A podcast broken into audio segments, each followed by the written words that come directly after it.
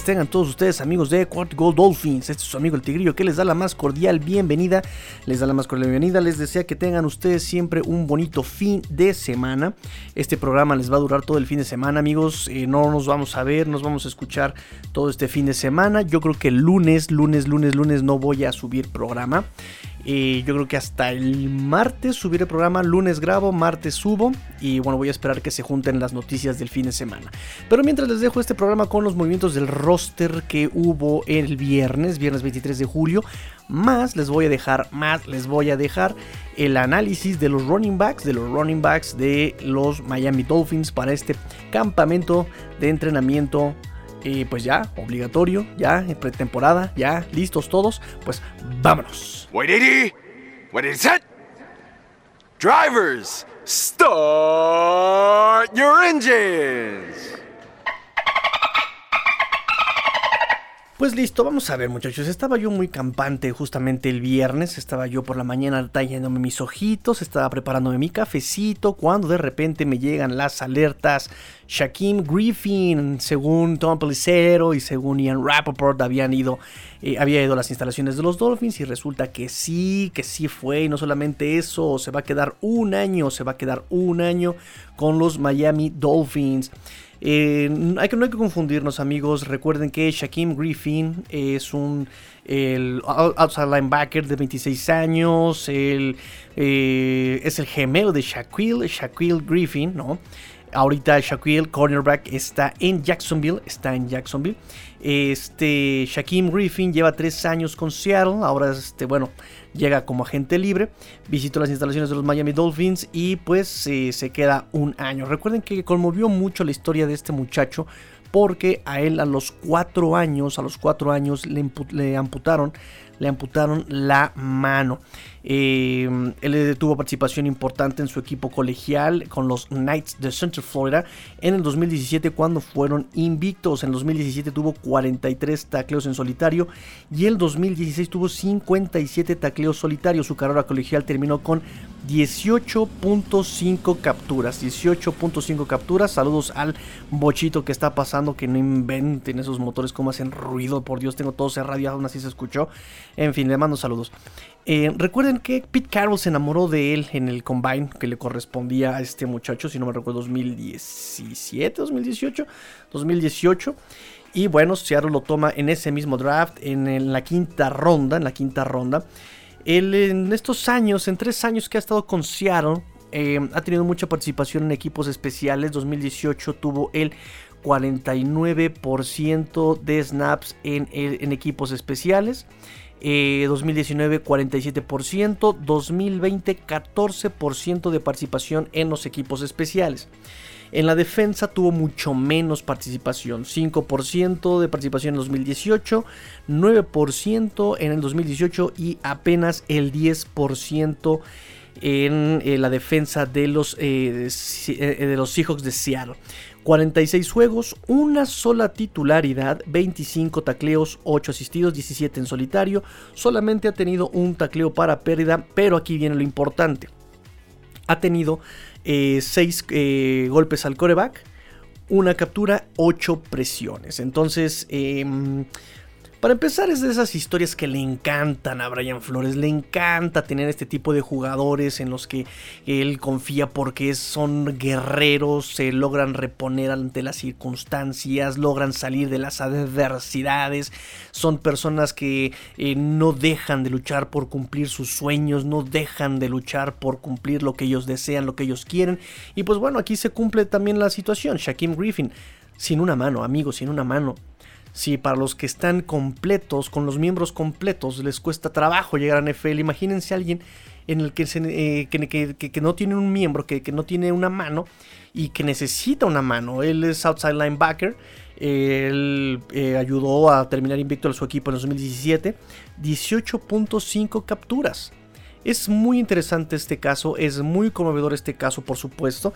Y pues nada, eh, cuenta con todas las características que a Brian Flores le encantan, le fascinan, ¿no? Su ética laboral, su trabajo, poner al equipo primero, o sea, todo esto le encanta.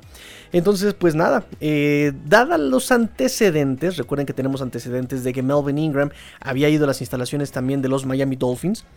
Por este lado podemos pensar que efectivamente trajeron a Shaquem Griffin para em, fungir con esta posición de pass rush, ¿no? De meterle ahí competencia, meterle profundidad a la posición. Obviamente, pues eh, como dice este Chris Greer, mientras más competencia, obviamente, pues sientes la presión y sacas lo mejor de ti. Eso es lo que seguramente están planeando con este Shaquem Griffin. Y lo firman por un año. Eh, no sabemos si va a quedar de todas maneras en el roster. No, no, no, tengo todavía los detalles de su contrato. Que eso también va a decirnos muchísimo, muchísimo de, las intenciones de los Miami Dolphins. Y por el otro lado, recuerden también, em, justamente, bueno, más bien, siguiendo en esta idea, siguiendo esta idea, em, se fueron dos del top 5 de, del, del Pass Rush de Miami. Se fue Calvin Noy, regresó a los Patriotas, el muy ingrato. Este, o más bien lo corrieron los Dolphins. Él el año pasado fue el número 3 en capturas con 6 capturas, 3 de las cuales se las vació todas ahí a los Cincinnati Bengals, ¿verdad? 3 este, fueron ahí en ese partido. Y también se fue Shaq Lawson a los Tejanos, si no mal recuerdo, con 4 capturas. Y él fue el número 5. Número 5 Shaq Lawson en el pass rush de los Miami Dolphins con 4 capturas. Entonces, eh, viene ahí la mm, el apoyo ante esta situación. ¿no? Eh, en este sentido, también recuerden, no hay que olvidar, por ahí me preguntaron que si linebackers era una posición que podíamos reforzar. Recuerden que tenemos a Jalen Phillips que puede jugar como linebacker externo. Del otro lado tenemos a Iman Logba que ya está en su último año de contrato. Tenemos a este Andrew Van Ginkel, Andrew Van Ginkel que entra apenas a su tercer año de contrato de novato. Andrew Van Ginkel que también juega por fuera y hace buenas presiones, también batea pases. Y este y como les dije, regresa Vince Beagle.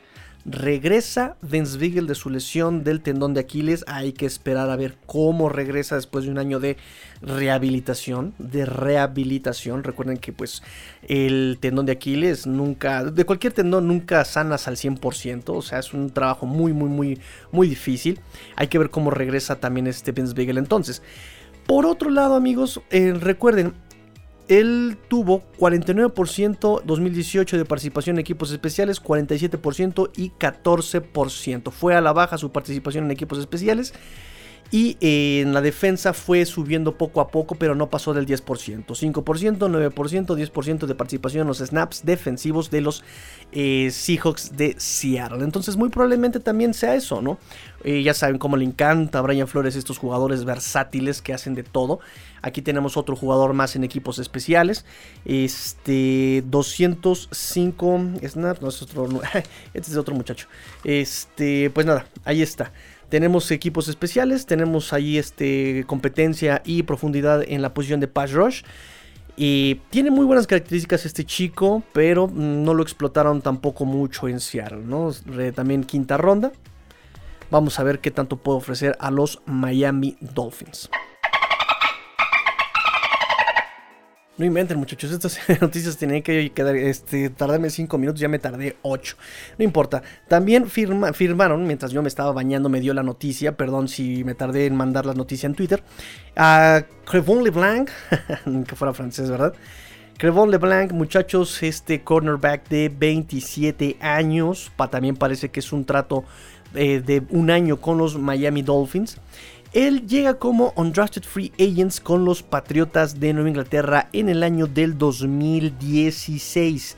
Y sí, ¿recuerdan quién estaba? Eh, un hombre conocido en los Patriotas en 2016, correcto. Brian Flores, ahora eh, eh, coach en jefe, entrenador en jefe de los Miami Dolphins, estaba ahí como entrenador de linebackers en 2016 con los Patriotas, seguramente ahí lo conoció.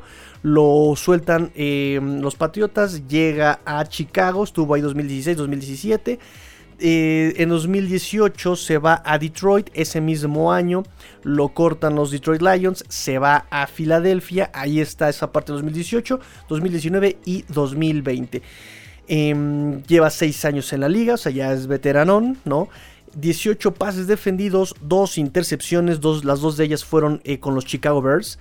Un fumble recuperado, un touchdown defensivo, 52 juegos en, su, en sus temporadas, 16 titularidades, 9 de esos, de esos eh, juegos de titular fueron con los Bears en una sola temporada, lo cual, bueno, es su, su número más grande de titularidades en un año, fue con los Chicago Bears en el 2017. Eh, pues es el tercer coreback, eh, el tercer cornerback veterano que contratan los Dolphins en este offseason. Los otros dos fueron Jason McCurdy y Justin Coleman. ¿Y mm, qué más hay que decir de este muchacho? Bueno, es oriundo, es, oriundo, es nativo de Palm Beach. ahí jugó, de hecho, en el Palm Beach County High School. Ahí jugó eh, en la prepa. Jugó en Florida Atlantic University, ¿no? También ahí este, en Florida. Y pues este tipo de movimientos igualmente no crean, no crean que va como para ya sustituir a Xavier Howard, ¿no? Yo creo que más bien eh, entra aquí justamente a eh, darle competencia a los cornerbacks que tenemos, que de por, sí son bastantes, muchos son nombres no tan, no tan, no tan grandes, ¿no? Este, entonces, pues aquí viene a darle profundidad a dar competencia, a dar la pelea, porque todo el mundo va a querer estar en la posición de cornerback. Em, nombres como, nombres como por ejemplo, no, y sabemos que tiene más como, como jerarquía, ¿verdad? Pero sí viene a estar competencia para Jaden Askew o por ejemplo para este eh, Jamal Perry, Terrell Bonds, Nate Holly, Javaret Davis, este, Brian Cole, eh, Clayton Fetchlem es más bien como equipos especiales también, eh, pero también Tino Ellis y Chill Williams, ¿no? Entonces ahí entra la competencia para ver quién se queda en el roster del 53 o por lo menos también para saber quién se va a quedar en el Practice Squad. No es una contratación así como muy espectacular, ¿no? En el 2020 tuvo 9 juegos, una titularidad y entró a la relación de lesionados en noviembre. Todavía no me entero bien de qué lesión este, se las debo, se los entrego en el próximo programa, lo anoto por aquí. 20% de snaps defensivos y 6% de snaps en equipos especiales. ¿no? Volvemos a lo mismo, gente eh, versátil. Y por último, ya movimientos al roster, ya, ya encarredor el ratón, ¿verdad? Eh, cortaron a Nick Cole, defensive end, y a long snapper Rex Sanahara. Este Rex Sunahara, recuerden que en el 2020, el año pasado, justamente el año pasado, lo contrataron cuando este Blake Ferguson entró a la lista de COVID, también por estas fechas. Recuerdo perfectamente dónde estaba cuando eh, dieron esta noticia. Me parece que era sábado domingo. Sábado domingo estaba yo en la casa de la niñita. Estábamos viendo, creo que una serie, me parece. Y me llegó las notificaciones, me llegó la noticia. Tuve que dejar todo para hacerle su imagen bonita y todo muy, muy picioso para, para darles este, a conocer este, este movimiento en Twitter. Eh, Rex Unahara lo cortan eh, era un long snapper también bastante prometedor, eh, nominado a varios premios a lo mejor long snapper eh, de la nación. Recuerdo, eso sí me acuerdo, que también muchas corridas extra cancha. Y pues nada, ya con este corte solamente quedan tres especialistas. obviamente nuestro pateador Mr. Perfection Jason Sanders, nuestro long snapper Blake Ferguson y nuestro pateador de despeje Michael Pallardi. Entonces, este, pues ya ni competencia tiene ahí Blake Ferguson, son los tres especialistas y los tres no tienen competencia. Ahí este, se parece que se van a quedar los tres, tres confiables de hecho. Eh, muchos tienen dudas de Palardi, pero, pero hay que confiar un poquito. Él era muy bueno antes de su lesión. Entonces esperemos que, tenga ese nivel. Este, y, ya, ya listo. Crevon LeBlanc, 27 años, y eh, Shaquem, Griffin, contratados por los Miami Dolphins. Dos contratos de bajo riesgo, como le encanta hacer a esta gestión de Brian Flores y este eh, Chris Greer. Mucho que ganar y poco que perder.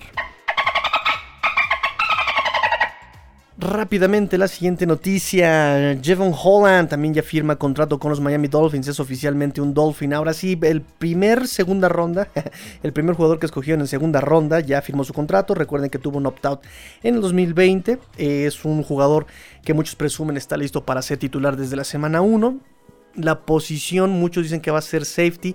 Yo todavía no estoy tan seguro, ¿eh? yo todavía lo pongo un poquito en duda por la versatilidad que tuvo en colegial. Lo usaban de free safety, lo usaban de strong safety, lo usaban de linebacker. Eh, pero, pero, pero, pero, pero, em, tiene cualidades para ser free safety. Pero eh, lo usaron en colegial mucho más. El mayor número de snaps en donde lo usaron fue justamente de cornerback slot a este muchacho. Entonces yo no sé si vaya a ser ahí competencia directa de Nick Niram, ¿no? Que también ya tenemos ahí a este Justin Coleman eh, como competencia directa de Nick Niram en la posición de cornerback slot. Pero em, por su complexión, que también se queda corto para profesional, o sea, está flaquito todavía eh, sí podría jugar en como free safety. Para mí es un jugador que todavía le falta mucho desarrollo. Muchos especulan que también Jason McCurdy puede ahí entrar en la posición de este Bobby McCain, ¿no? Un jugador ya experimentado, que conoce cómo trabaja Brian Flores, que, sabe, que sabrá transmitir lo que Brian Flores quiere a la defensiva. Eh, y, yo supongo también que Jeven Holland, al ser un jugador eh, que todavía le falta mucho por desarrollarse y mucho que aprender, Con muchas cualidades extra cancha, por cierto, ¿no? Es con inteligencia para el fútbol.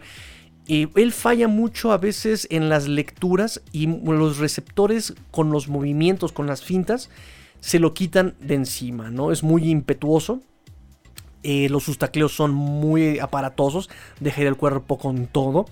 Cuando la pelota está en el aire, la sabe medir muy, muy, muy bien. Fue receptor, fue wide receiver en sus primeros años de fútbol. Entonces eh, tiene muchas cualidades muy atractivas este Jevon Holland, pero siento que también tiene muchas cosas que se pueden mejorar todavía. Yo, desde mi perspectiva, por supuesto, yo creo. Entonces este es muy versátil, pero mm, por, lo mismo no sé dónde lo vayan a utilizar más. Además de que hay gente mucho más experimentada que él en ese sentido. Jason McCurdy, un ejemplo. Justin Coleman, otro ejemplo. Entonces este, no sé bien todavía dónde lo vayan a utilizar. Pero bueno, ahí está. Ahí les dejo la noticia. Em, aún faltan por firmar de este draft este Liam Meikenberg y Hunter Long. Faltan por firmar todavía.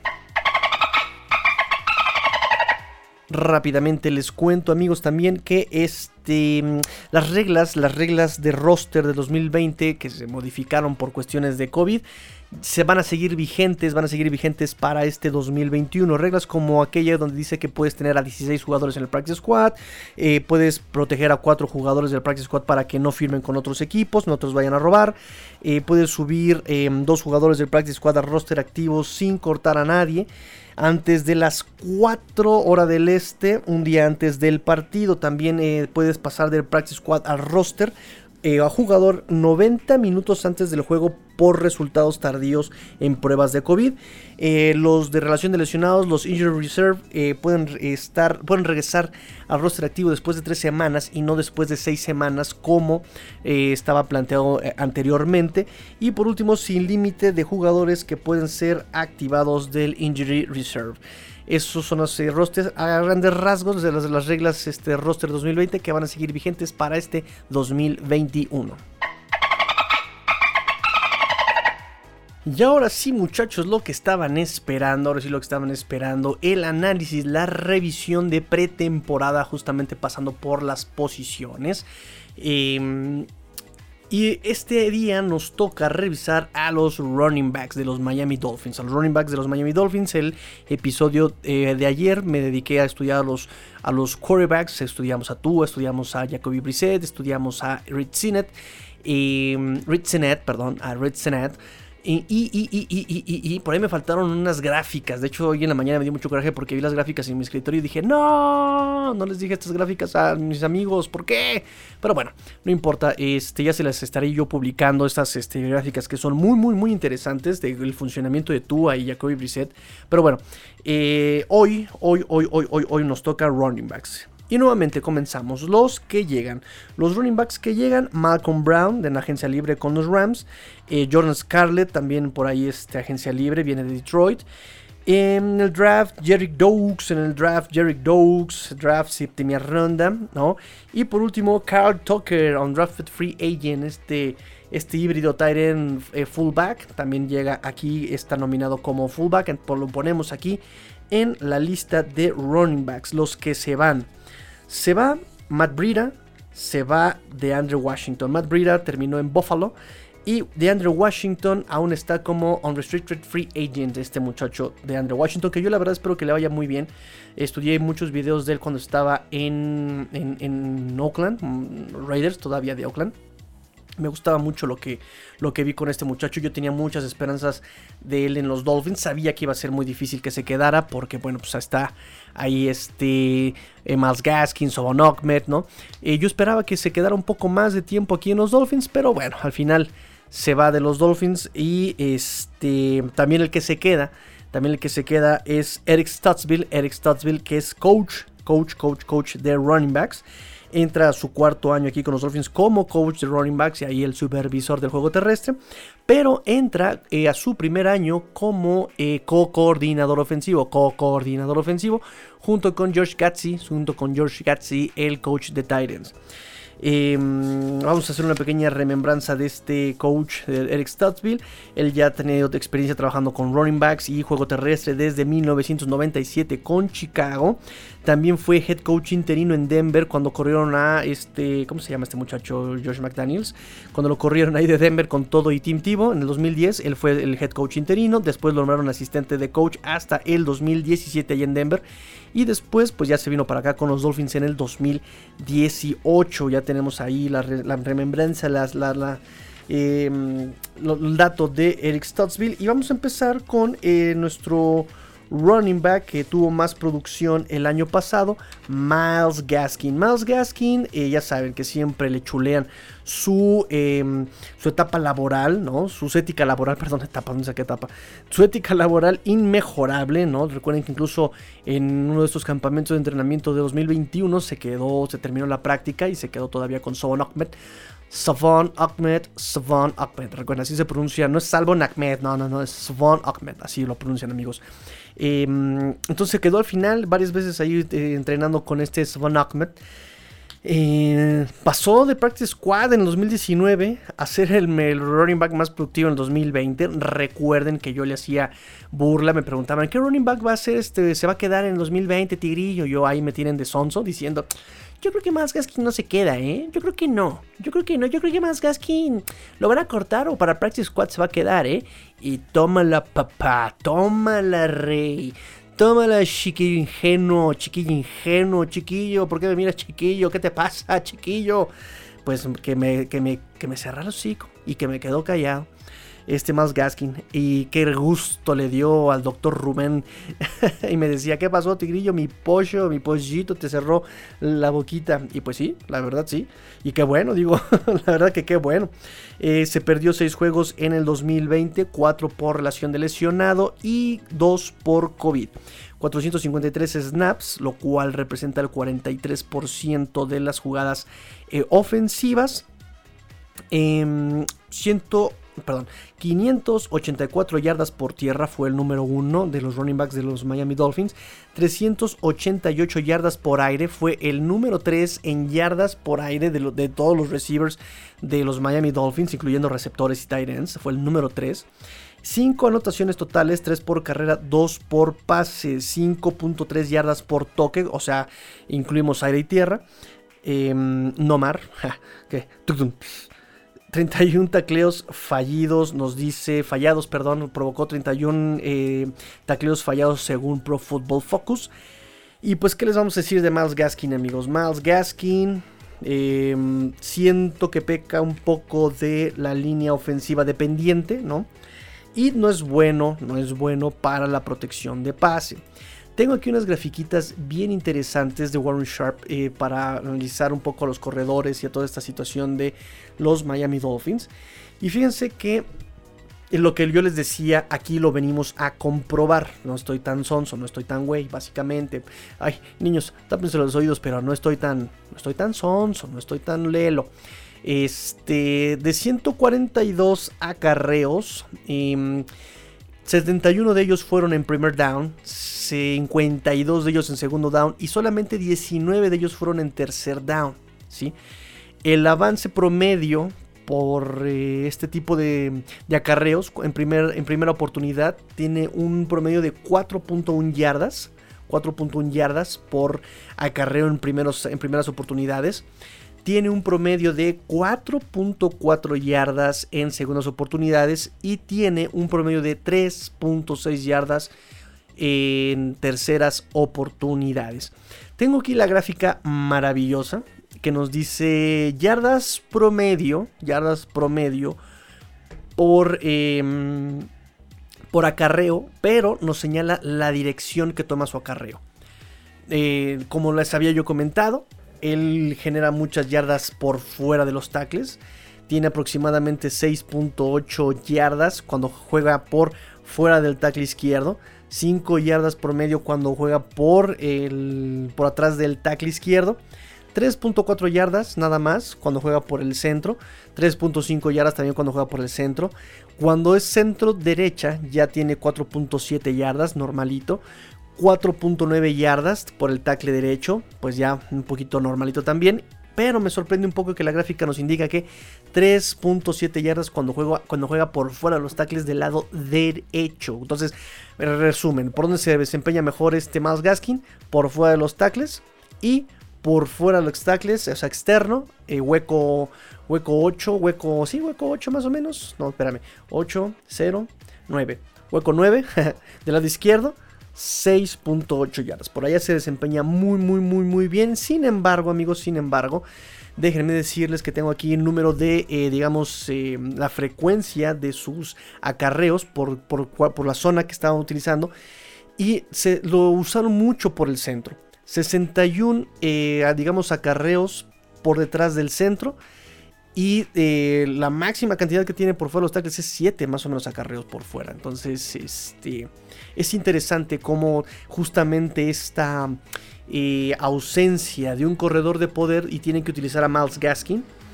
Saludos a la mutito que pasó. Tienen que usar a Miles Gaskin como este jugador de correr, de, poder, pero pues obviamente 3.5 yardas por el centro no es tan, no es tan padrísimísimo, ¿no?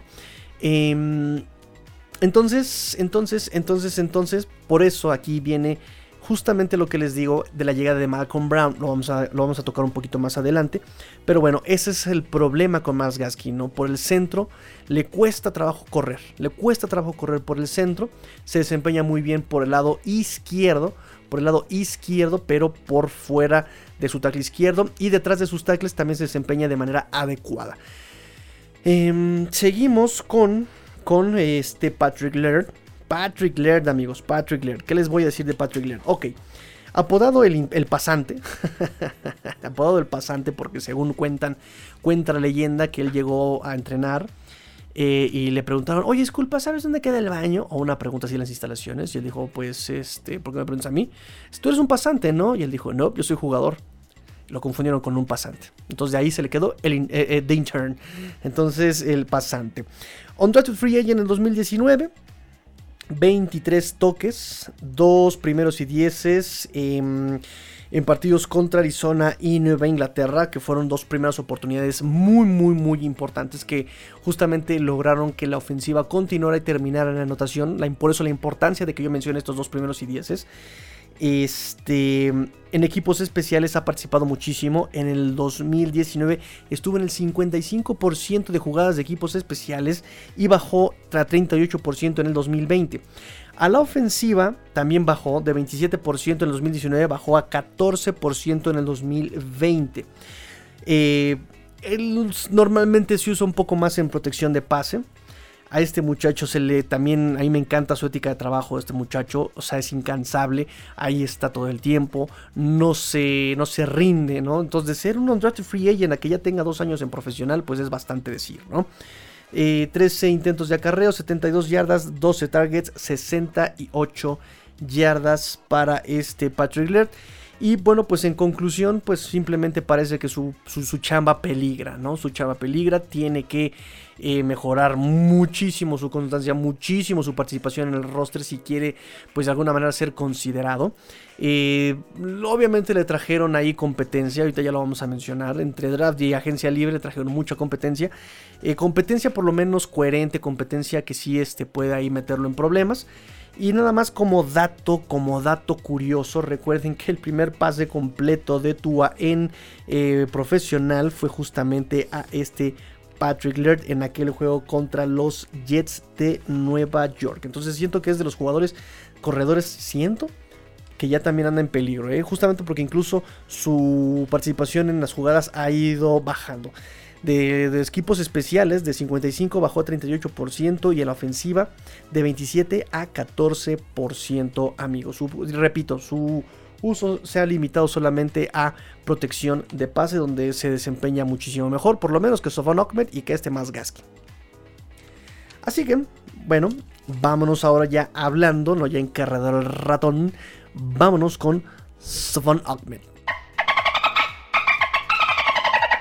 Muy bien, bueno, Sofon Ahmed, también un ex Husky de Washington, ¿verdad? Como este Miles Gaskin. De hecho, cuando Miles Gaskin se viene a los Miami Dolphins, quien queda de titular justamente es este Savon Ahmed, ¿no? Él llega a los Miami Dolphins en eh, agosto del 2020, que fue reclamado en waivers, justamente cuando los San Francisco 49ers lo sueltan. Llega a los, Miami Dolphins, lo, lo reclutan, lo cual fue bastante conveniente para él, porque pues ya llegó. Y resulta que en el equipo de profesional pues está su cuate, su comparsa Miles Gaskin. Este, jugó tres años con los Huskies este, de Washington. Em, tiene su debut en noviembre en la semana 9 contra Arizona. Tuvo ahí 7 acarreos, 38 yardas. Ahí estaba jugando también justamente Jordan Howard, el difunto Jordan Howard.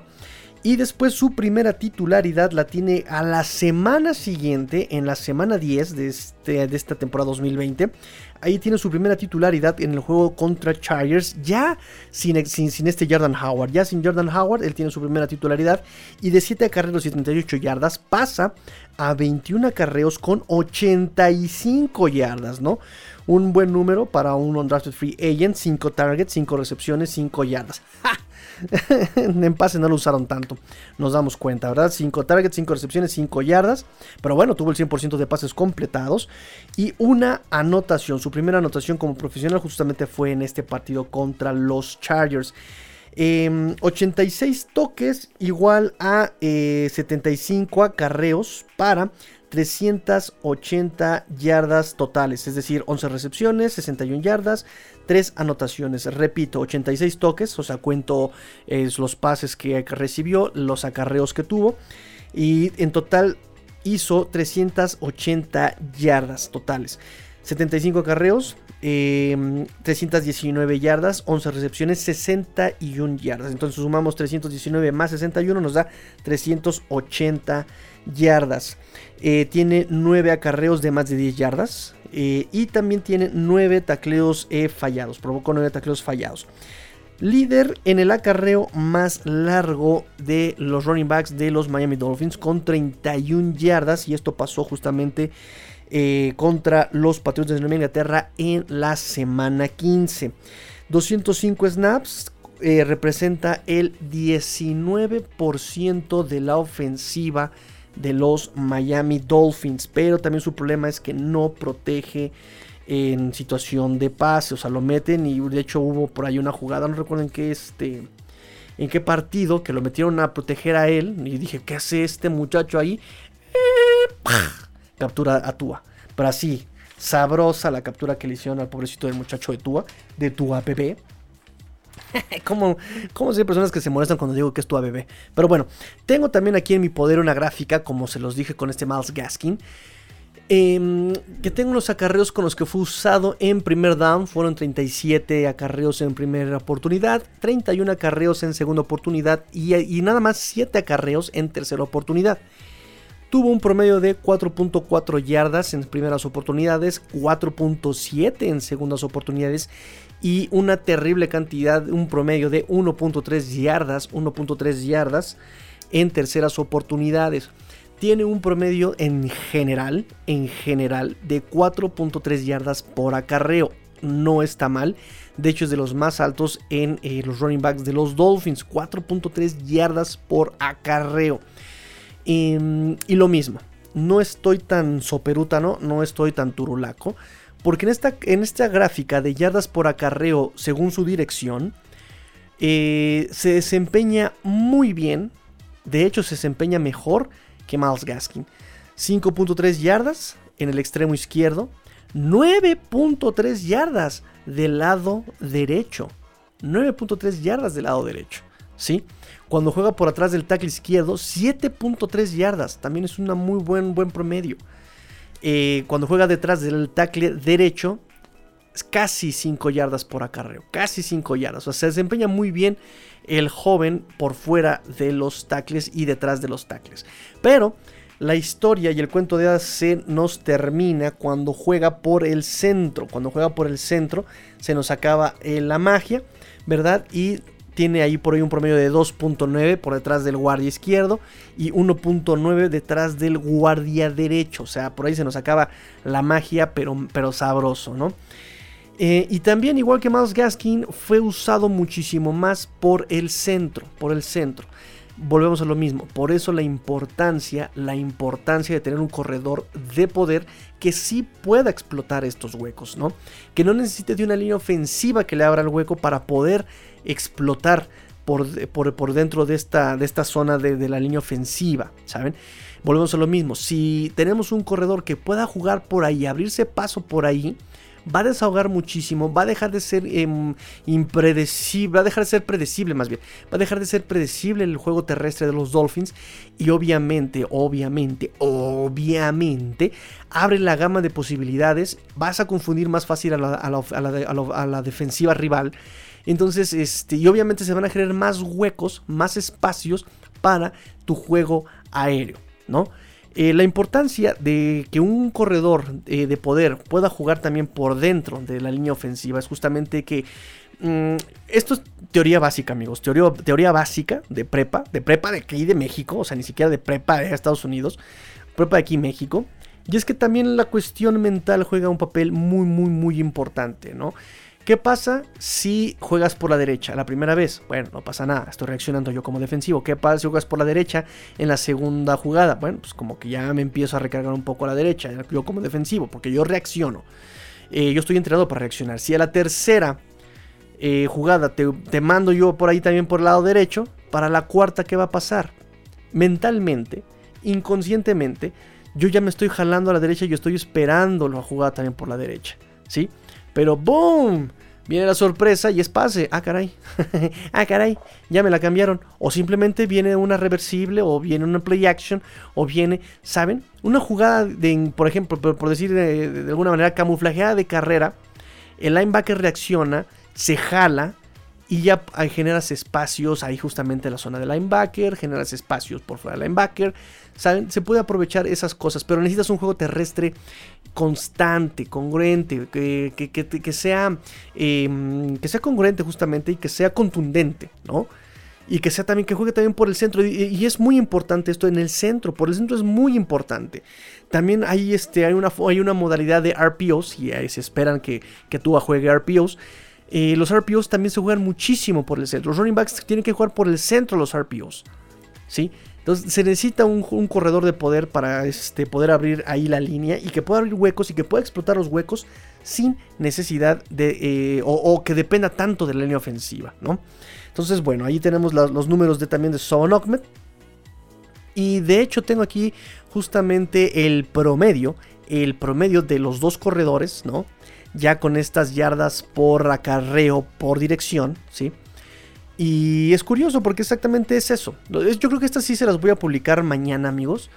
Eh, pero es maravilloso ver cómo no estoy tan loco, ¿sí? Por el centro, combinados, obviamente, Sobon y Miles Gaskin, 3.8 yardas por acarreo. Y por fuera de los tackles, 6.2 y 5.7 por, por el lado izquierdo y por el lado derecho, respectivamente. Entonces, necesitamos a alguien que pueda explotar los huecos centrales, ¿saben? En ese sentido, en ese sentido, traigo y, este, traigo un nuevo Pokémon y le llamo Malcolm Brown, yo te elijo. ¿Cómo saco tantas referencias de Pokémon Go? Ni siquiera me gusta Pokémon Go tanto, o sea, ni siquiera lo juego, no tengo Pokémon en mi cuarto, no tengo, o sea, qué extraño. Bueno, en fin, Malcolm Brown, vamos a hablar ahora de Malcolm Brown. ¿Qué les voy a decir de Malcolm Brown, amigos? Es el running back con más experiencia de ahorita del roster, de los jugadores que tenemos en el roster de los Miami Dolphins. Em, fue un, también un agente libre no drafteado, un drafted free agent en el 2015. Llega de la Universidad de Texas. Em, ha tenido 70 juegos. 70 juegos. 1188 yardas, 11 anotaciones, 4 yardas por acarreo. Solamente entre todos estos 70 juegos, amigos, estos 70 juegos solamente ha tenido dos juegos como titular. Solamente dos. Solamente dos en 1, 2, 3, 4, 5, 6 años con los Rams. 6 años con los Rams, tiene 61 targets, 43 recepciones y 327 yardas por pase, por recepción, amigos. Em, tiene por ahí una, eh, una, participación, digamos, poca este, en la ofensiva, ¿no? En 2015 tuvo apenas un snap, un 0% de participación, ¿no? 0 punto y algo de participación en la ofensiva.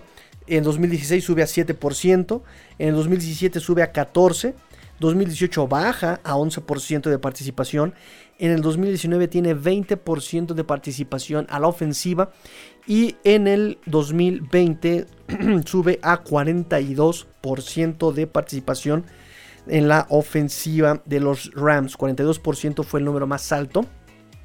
Em, recuerden que por ahí también se lesionó Cam Akers, estuvo muy inconstante también este Darrell Henderson, tuvo más partidos como titular este, este eh, dos partidos como titular justamente llegaron en este 2020 para este Malcolm Brown.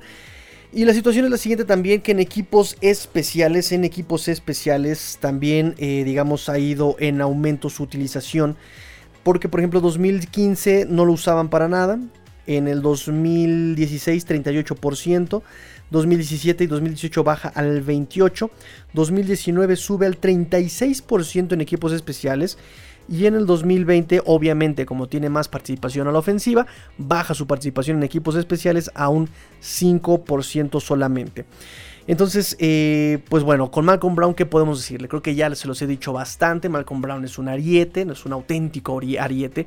Me gusta su verticalidad, me gusta su frontalidad, que es muy frontal y este también es muy bueno protegiendo para el pase. Es alguien que tiene un olfato para el disparo, sabe por dónde va a venir el disparo, mueve las piernas después del contacto cuando bloquea. Eh, lo, que, lo que permite justamente mover las piernas es una técnica básica, amigos, de bloqueo Tienes que seguir moviendo las piernas, tienes que seguir moviendo las piernas. Y Malcolm Brown lo hace.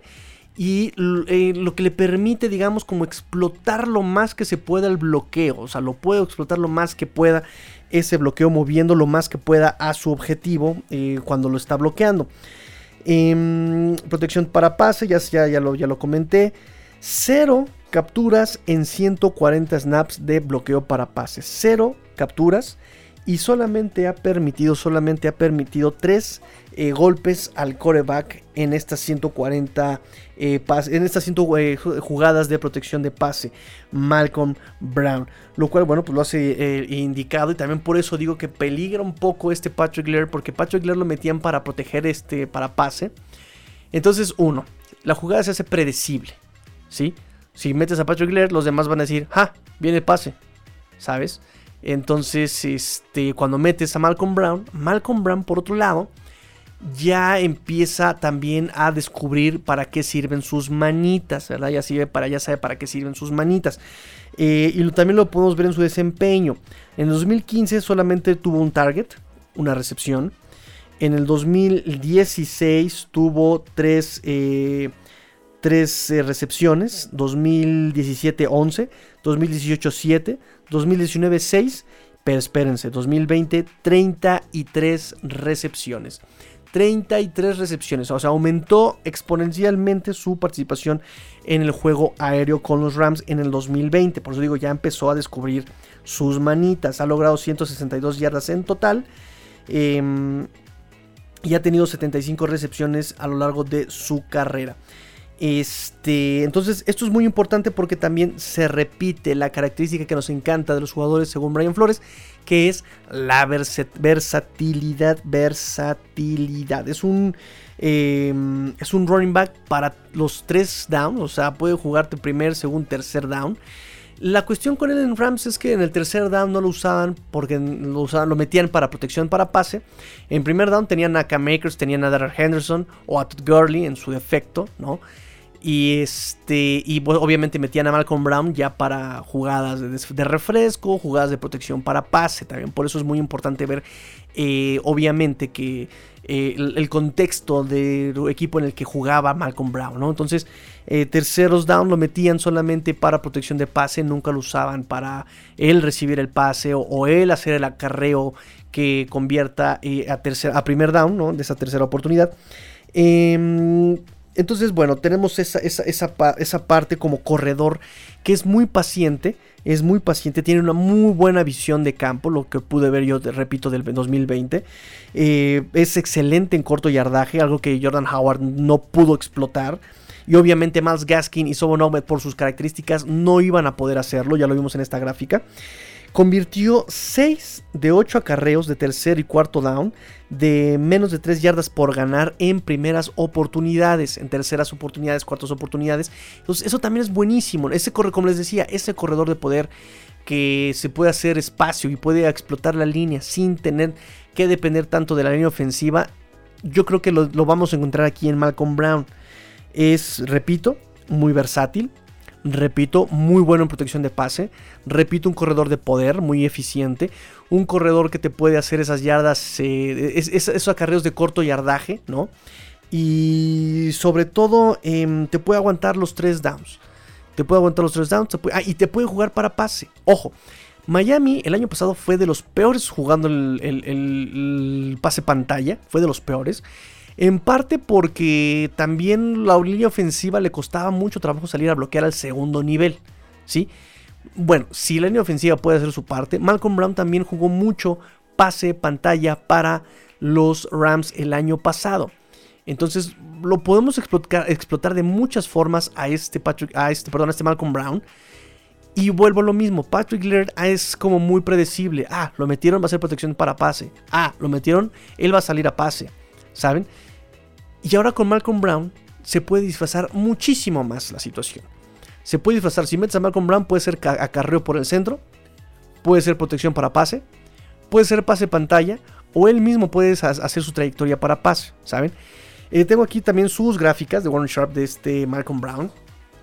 Y amigos, no me lo van a creer, pero exactamente sus números son muy buenos, de 5.2 yardas cuando juega por detrás del guardia izquierdo. Entonces, ahí está, ahí está lo que podemos, eh, cómo lo podemos utilizar a Malcolm Brown. ¿Tiene mucho por desarrollarse? Sí, yo creo que sí también. Pero eh, con este comité de corredores de los que los Miami Dolphins están manejando, va a ser muy difícil escautear, digamos, eh, la situación que pueden entrar cada uno. Porque Miles Gaskin puede hacer un acarreo y Miles Gaskin y Saban pueden hacer acarreos por fuera de la línea o pueden recibir el pase. Y Malcolm Brown puede ser acarreos por el centro o puede recibir pase. Entonces va a ser una ofensiva muy, muy diversa. No solamente con los wide receivers, va a ser una ofensiva muy diversa también con los running backs. Obviamente situacional, ¿no? No vas a meter ahí a Miles Gaskin en una tercera y uno. Tienes que meter a Malcolm Brown. Ahí lo metes. Ahí date topes, amigo. Abre, abre a los defensivos por el centro, ¿no? Este, ¿qué más, qué más, qué más, qué más con este Malcolm Brown? Em, pues nada, su estadística, repito, o sea, 5.2 yardas por el centro, lo cual es muy, muy, muy, muy bueno, que es justamente lo que necesita y es lo que ofrece eh, distinto de los corredores de como Sofon Ahmed y Miles Gaskin. Tengo aquí otra, otra, este, otra grafiquita muy interesante. Acarreos con 3 o menos yardas. Eh, Miles Gaskin eh, de 77, tuvo 77 acarreos de 3 o menos yardas. Sobon Ahmed 41 acarreos con 3 o menos yardas. Malcolm Brown 57. Em, pero, pero, pero, pero, pero, pero, si contamos la cantidad de acarreos en el porcentaje, digamos, quien tuvo su porcentaje más alto en acarreos de menos de 3 de yardas de ganancia es Sobon con el 55%. Más Gaskin está en el 54, no es mucha la diferencia de su porcentaje. Y Malcolm Brown tuvo el 52% de sus acarreos eh, con 3 o menos yardas de ganancia. Ahora, acarreos con ganancia de 6 o más yardas. Quien tuvo el porcentaje más alto en esta situación, que obviamente es lo que buscamos, fue Malcolm Brown con 31% eh, de sus acarreos. 34 acarreos de 110 fueron de más de 6 yardas, eh, lo que le da el 31%. El que menos tuvo acarreos de más de 6 yardas, irónicamente, es el que tiene el acarreo más largo de los Dolphins. Sovon Ogmet. tuvo 15, solamente 15, 6, eh, solamente 15 acarreos de más de 6 yardas. El 24% solamente. Y Miles Gaskin, el 27% de sus acarreos fueron de 6 yardas o más. Entonces, repito, como que se complementan muchísimo estos tres corredores. Se complementan muchísimo. Em, y es justamente lo que se busca, que sea variado, que sea diverso y que sea versátil este ataque en general. Y obviamente que sea todavía más constante el ataque terrestre de los Miami Dolphins. Entonces, bueno, ahí está, muchachos. Eh, me la pasé todo el día estudiando y viendo videos para decirles esto. No, no es cierto. Vamos con el otro corredor. Y como ya casi vamos a tener una hora de programa, me voy rápidamente, me voy rápidamente. Jordan Scarlett. Jordan Scarlett em, llegó de em, Detroit como agente libre. Estuvo en Practice Squad con Detroit, pero él estuvo, él llegó a la NFL eh, con Carolina en el 2019. Fue quinta ronda con Carolina en el 2019. Tuvo nueve juegos, nueve yardas, cuatro acarreos solamente en ocho snaps ofensivos. Un fumble recuperado y un tacleo también en equipos especiales. Versatilidad, amigos, versatilidad. También ha participado en equipos especiales. Em, con un 24% de equipos especiales este, en Carolina. 113 snaps ahí jugó. Con Detroit fue solamente un practice squad, no tuvo participación como profesional, su única participación como profesional fue en 2019 con las Panteras de Carolina. Él viene de los Florida Gators, es, él, es nativo de Fort Lauderdale, también ahí en este, Miami, ahí en Florida. Eh, estuve viendo su video me gusta que tiene visión de campo, tiene muy buenas manos. Cuando le lanzan la pelota no, no duda en usarlas, tiene buenas manos. Me gusta que tiene visión de campo, es muy paciente para encontrar ese hueco. Eh, tiene mucho, mucho equilibrio, es muy difícil de taclear porque baja su centro de gravedad. Eh, baja sus hombros también, entonces es, complicado taclearlo. Eso me gusta. Anticipa el contacto y usa su cuerpo para recibir el contacto y que no sea derribado. O sea, eso es un. Es como ver un running back de la antigua usanza, ¿no? En lugar de dejarme caer o de tratar de eludir o de tratar de saltarlo o de.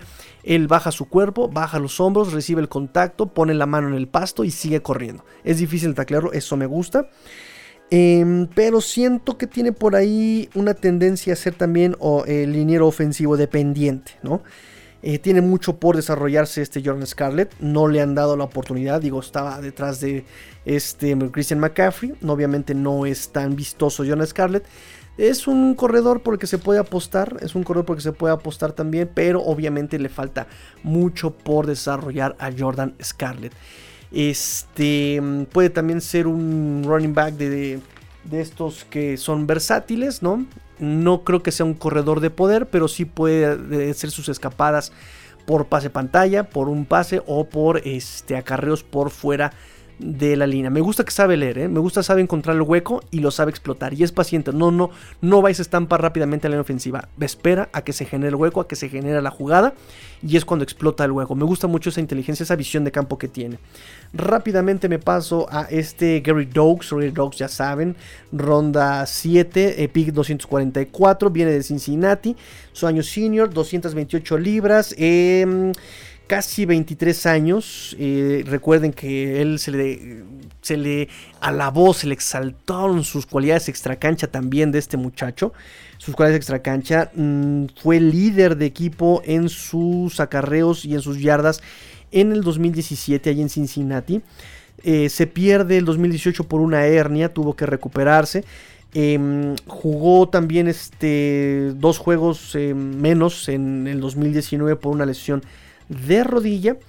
Y en el 2020 llega a recuperar inmediatamente su liderazgo y a ser líder de equipo y liderar en, estadísticas a Cincinnati en 2020. Repito, le encantan estas, estas historias guerreras a Brian Flores, ¿no? Donde la, adversidad saben cómo encarar la adversidad de estos jugadores. Es fuerte, tiene una buena voluntad, eh, se sobrepone a la adversidad ese mucho equipo con sus compañeros. Se dice que justamente para poder sobresalir de, sus, de estas dificultades en colegial, se apoyó mucho a sus amigos y sus amigos lo apoyaron mucho a sus compañeros de equipo por estas ganas que le echaba, esta voluntad, ¿no? No tiene drops en pases pantalla, lo cual, bueno, con lo de Malcolm Brown eh, podemos eh, tal vez por ahí deducir que están buscando también un juego de pantalla, de pases pantalla con sus corredores. No es el más rápido, no es el más inteligente, tiene un cuerpo desbalanceado y le encanta castigar a los ofensivos. O sea, golpea, mantiene el equilibrio, es muy físico también es buen bloqueador en equipos especiales. Eh, también obviamente tiene bloqueo para pase. Eh, solamente una captura en, 130 snaps. Entonces, este, nuevamente un running back muy, muy, muy, muy versátil. Y que también si, lo, si se le desarrolla puede fungir ese papel como corredor de poder pero con más versatilidad obviamente, ¿no? Por ahí también protección de pase, este, ¿no? Entonces por ahí puede ser un minimal con Brown ya después de que se desarrolle. Eh, me está faltando, me está faltando por último, por último me está haciendo falta Carl Tucker. Carl Tucker, que es este un fullback, ¿no? Es está nominalmente como fullback, pero en colegial jugó como H-back, como tight end. De hecho, ahí en North Carolina jugó como tight end. Cuando hace la transición a, eh, Alabama, lo nominan como fullback. Em, y cuando participaba como end en Alabama, lo usaban como end bloqueador, no como end este, cachador, no, recepción de, que cache pases, cachador. Este, y en 2020, pues es un, es un fullback en Alabama. Es físico, es muy buen bloqueador. Repito, lo utilizan hasta como en bloqueador. Este, puede tener el pass rush. También es de los que ven el pass rush como llega y con la fuerza, con la fuerza que tiene, con su buen trabajo de pie, sabe detenerlos en seco. Eh, puede obviamente jugar con los linebackers, puede mantener ese bloqueo, puede bloquear hasta segundo nivel también.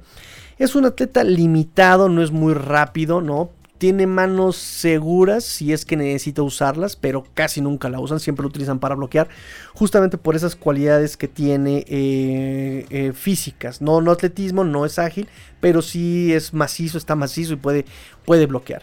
También tiene participación en equipos especiales este Carl Tucker, ¿no? Eso nos dicen también. Pero bueno, vamos a ver cómo se desempeña. Ya tenemos a, por ahí a este Chandler Cox, un un fullback que fue cortado también, o sea, lo draftearon, no le vieron utilidad, falla su fracaso ese proyecto y lo terminaron cortando a este Chandler Cox. Vamos a ver cómo le va también a Carl Tucker. Y con eso terminamos, amigos, el análisis de los running backs ya de cara a esta a esta temporada. En este ya empiezan los campamentos de entrenamiento ya la próxima semana. Ya empiezan este, a presentarse los jugadores. Ya también la primera, eh, digamos, eh, práctica abierta al público empieza, si no mal recuerdo, ya este sábado. Entonces ya mucha emoción, ya se están preparando todos para eh, la pretemporada.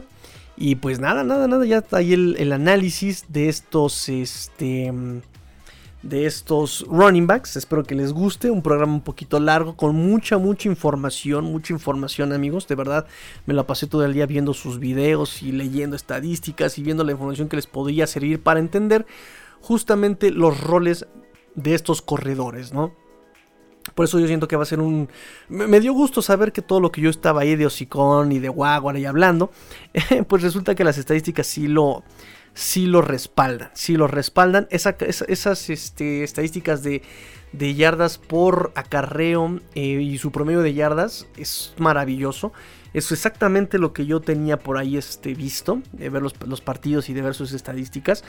Sobon Ahmed y Miles Gaskin pueden jugar muy bien por fuera. Sobre todo más este, este Sobon se desarrolla muchísimo mejor por fuera del lado derecho. Más Gaskin por el lado izquierdo por fuera. Los dos por detrás de sus tackles. Pero Malcolm Brown va a jugar muy bien por dentro. Por dentro de los tackles y particularmente en el centro. Eh, también del centro izquierdo, si no mal recuerdo. Entonces va a ser muy interesante ver a este comité de corredores, cómo los van a utilizar con esa versatilidad y con esa variedad, ¿no? Que eso va a ser lo más importante, esa variedad de jugadas que puedes utilizar con jugadores tan, tan versátiles, pero tan especializados al mismo tiempo. Es algo irónico, pero me fascina.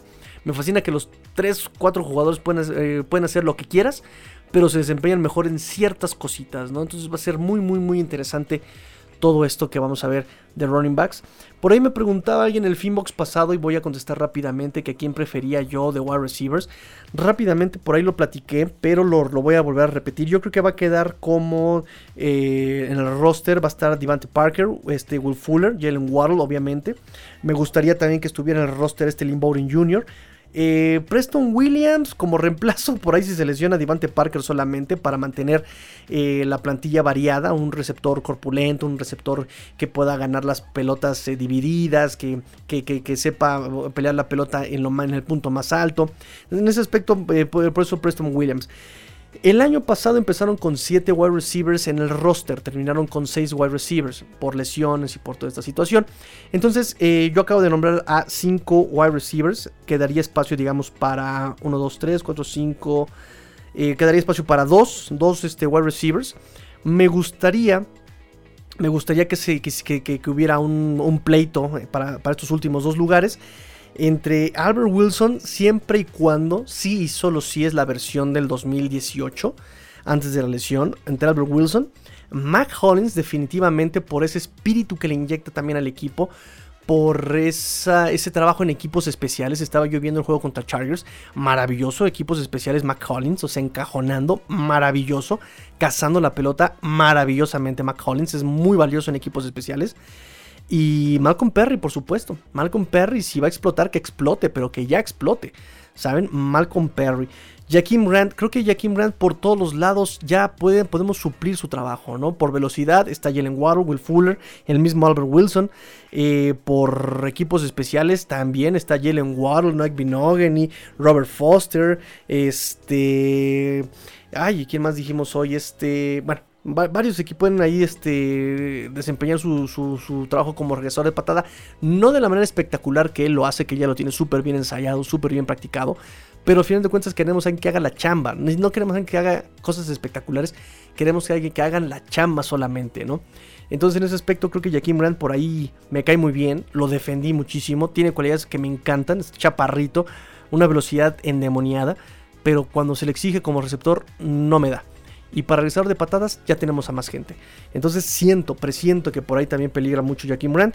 Y es lo que puedo decir de los wide receivers. Y bueno, ahora sí ya. Este. Me despido, amigos. Ya después de un programa, pues súper, súper, súper. Ay, súper, súper este, sustancioso. Pórtense mal. Cuídense bien. Sean el cambio que quieren ver en el mundo. Esto fue Cuarto y Gol Dolphins. Porque la NFL no termina. Y los Dolphins tampoco. Fins up. Tigrillo fuera.